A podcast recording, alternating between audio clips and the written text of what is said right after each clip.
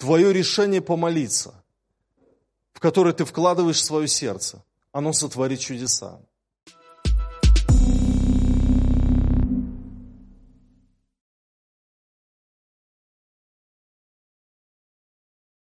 Итак, а, друзья, я сегодня хочу проповедовать на тему «Сила в немощи». Сила в немощи. А, мне очень, очень любезен так, очень нравится а, священник Яков Кротов. Я очень много слушал его на радио «Свобода». У него есть э, программа «Между верой и неверием». И он очень интересная личность богатая душой. И э, я взял отрывок из одной его проповеди, хочу пару слов, пару предложений прочитать. Он говорит, Иоанн Предтеча определяет Иисуса как того, кто сильнее меня. Не сильнее царей, не искуснее художников, не ученее ученых, а сильнее меня. Самое поразительное в Боге, ставшем человеком, что этот Бог все-таки сильнее нас. Но не как Бог сильнее, как человек – Божьей силой нас не удивишь, а вот человеческой, не животной силой самца, не гнусной силой деспота, а силой, которая отличает человека от обезьяны. Не сила духа богоподобия, а сила человечности. Уникальная наша сила, которой даже у Бога нет, и вот Он с ней встретился в Иисусе. У Александра Грина было меткое наблюдение, что подростка особенно впечатляет не сила какого-нибудь циркового силача, а сила человека внешне, выглядящего слабым. Это магия тайны, непохожести. Замечательные слова. На самом деле Рождество учит нас тому, что настоящая сила жизни не в видимом успехе, а в личности, даже если эту личность окружают животные.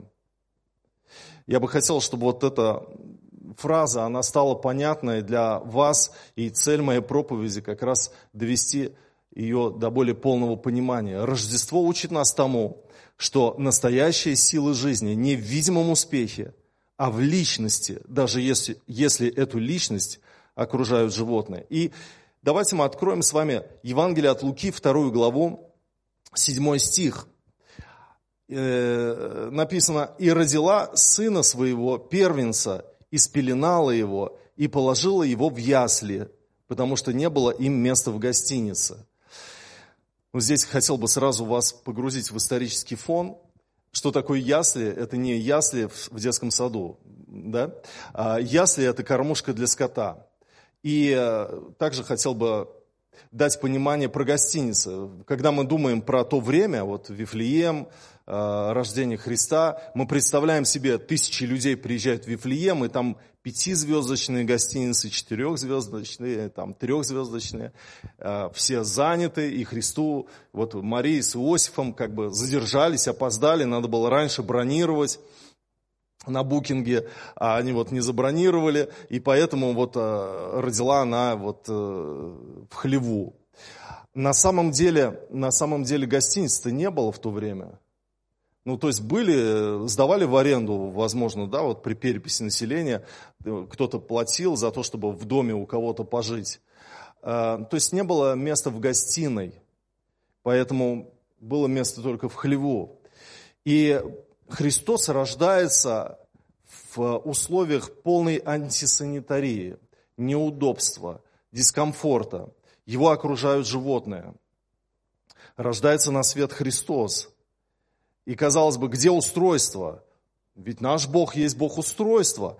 Бог, дающий нам самое лучшее, комфортное, когда мы можем посмотреть на антураж вокруг себя и сказать, слава Богу, вот Бог есть, Он мне дал вот этот комфорт. А Христос рождается в условиях, которые никогда мы никому не пожелаем, чтобы там родился ребенок. А, нидерландский художник XVI века Геррит ван Хонхерст вот, э, изобразил Рождество Христа вот на этой картине, которую вы можете наблюдать. И на самом деле это вот э, все сосредоточие Рождества, оно не на условиях, а на личности, на рождение младенца, которому приходят поклоняться все, и пастухи, и волхвы, которые проделали огромный путь для того, чтобы поклониться личности, поклониться Господу Иисусу Христу, рожденному. Давайте мы поговорим о силе в немощи. Джузеппе Верди, слышали вы такого композитора, да? Однажды к директору Миланской консерватории Франческо Базили явился молодой человек, по виду простой крестьянин, и заявил, что он родом из местечка Ронколе, близ провинциального городишка Буссетта. Отец его держит трактир, а он сам музыкант и хотел бы учиться э, в этой консерватории, в Миланской, хотел бы поступить. А, посмотрел на него директор, поморщился все же согласился послушать его. А когда его послушал, он сказал, оставьте мысль о консерватории. И вынес свой вердикт, и провинциалу ничего не оставалось, как убраться в Освояси. Это было в 1832 году. Прошло несколько десятков лет. И Джузеппе Верди, он не смог поступить в Миланскую консерваторию, которая носит теперь его имя, потому что он стал выдающимся Э, музыкантом, выдающимся э, человеком и смог через свой труд, через э, любовь к искусству добиться многого и стать одним из самых известных композиторов. Давайте мы перенесемся теперь в 18 век, 1746 год. Умирает отец Иммануила Канта – Кант учится в Кёнигсберге, э, в университете, и семья попадает в трудное материальное положение. И по этой причине Иммануил Кант оставляет университет, не сдав выпускных экзаменов. И несколько лет, около 10 лет, он преподает частные уроки для того, чтобы ему как-то прокормить свою семью. А, потом он защищает диссертацию в 1756 году и он становится профессором. И он подает прошение, чтобы ему дали должность профессора в университете, но получает отказ и снова живет в трудностях и в бедностях, э, бедности. Казалось бы, это гений, это гений, это светоч, но он проходил вот через э, такое отвержение. Ван Гог он не получил признания при жизни. Лишь незадолго до смерти ему удалось выручить хоть сколько-нибудь существенную сумму за свои картины. Полотно «Красные виноградники» в Орле в 1889 году было продано всего лишь за 400 франков. Сейчас работа Ван Гога стоит десятки миллионов долларов. В одном из писем младшему брату, которому художник был должен, он пишет, «Я верну тебе деньги или умру». Он был в бедственном положении и продал за свою жизнь всего 14 картин за незначительную сумму. Когда мы думаем о силе, когда мы думаем о силе христианства, о чем мы думаем? О роскоши, об убранстве, о Боге, дающем богатство, успех и устройство, или о силе личности, о силе личности Иисуса Христа – который преображает твой внутренний мир и настоящее счастье не в том, что ты получаешь при жизни, а в том, что ты получаешь в нем, во Христе Иисусе. Давайте мы только подумаем, что Бог, который сотворил этот мир, Бог Авраама, Исаака и Иакова, великий Творец чудес, стал эмбрионом. Вот только подумайте об этом. Беременная Мария носила в чреве не просто человека. Писание говорит, что Елисавета называла ее матерью Господа. В чреве Марии был Господь. Луки, 1 глава, 43 стих. Вот что может быть беззащитнее, чем младенец в чреве матери? Но Бог избрал вот этот путь, пройти этот путь человека от начала до конца – чтобы сделать смертное бессмертным, бесславное славным и погибающее спасенным. С самого начала Иисус был под атакой, будучи эмбрионом, он был подвержен а, опасности, потому что женщина-девственница забеременела, и для тогдашнего общества это грозило ей тому, что она могла быть побита камнями, будучи еще не замужем, и вдруг она беременна. Бог стал эмбрионом, и сегодня столько много эмбрионов не доживают до своего появления на свет, и это самый немощный биологический организм, который может отторгнуть ослабевшее тело матери, над которым могут совершить насилие, абортировать его. И Бог стал эмбрионом. И этим самым Он как бы показывает, что самое, самое немощное на этой земле может быть сильнее всех разрушительных сил. Главное, какая личность скрывается под этой немощью. И сам дьявол ничего не смог сделать с этим эмбрионом, и он ничего не сможет сделать с тобою, когда ты немощен или находишься в немощных обстоятельствах, и когда тебя окружают, может быть, неблагоприятные условия. Знаешь, почему дьявол не сможет ничего сделать с тобой? Потому что ты в нем, ты во Христе.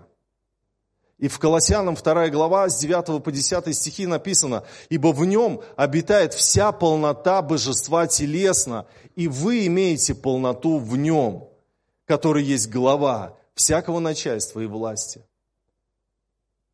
Мы имеем полноту во Христе. Поэтому, если вы хотите найти в христианстве путь успеха, вы не туда пришли и не по этому адресу обратились. Если вы хотите в христианстве найти встречу со Христом, кто преобразит вашу жизнь, и даже в условиях вашей немощности вы ощутите себя самым богатым человеком на этой земле. Читали ли вы э, «Снежную королеву»?